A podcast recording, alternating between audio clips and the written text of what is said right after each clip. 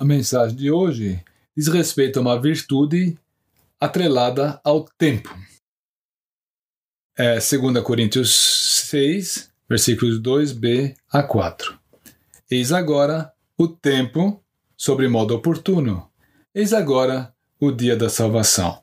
Não dando nós nenhum motivo de escândalo em coisa alguma, para que o ministério não seja censurado. Pelo contrário, em tudo recomendamos-nos a nós mesmos como ministros de Deus. Dois pontos, e aí segue uma lista de virtudes que qualificam o, e que re, re, recomendam os servos de Deus como portadores de uma mensagem digna de aceitação. Agora você pode imaginar qual seria o primeiro item dessa lista? A paciência e, portanto, coloca a impaciência como a primeira coisa que vem a desqualificar o ministério cristão, que vem a desqualificar a mensagem que nós apregoamos. Paciência, a virtude do saber esperar. E a vida oferece inúmeras oportunidades para exercermos essa virtude. Por exemplo, os 18 anos até atingirmos a maioridade demoram para passar. Às vezes temos um evento pelo qual aguardamos anos. Numa doença, às vezes a, a cura demora dias para acontecer.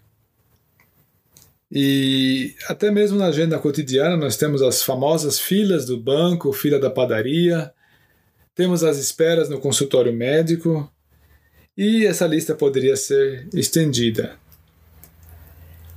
Eh, na vida do cristão, nós ainda poderíamos agregar um outro aspecto do exercício da paciência, que é, aliás, muito importante, que é o esperar pela condução do Senhor.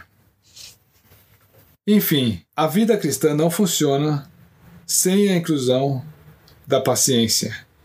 E como eu vou lidar com, essa, com a falta dela?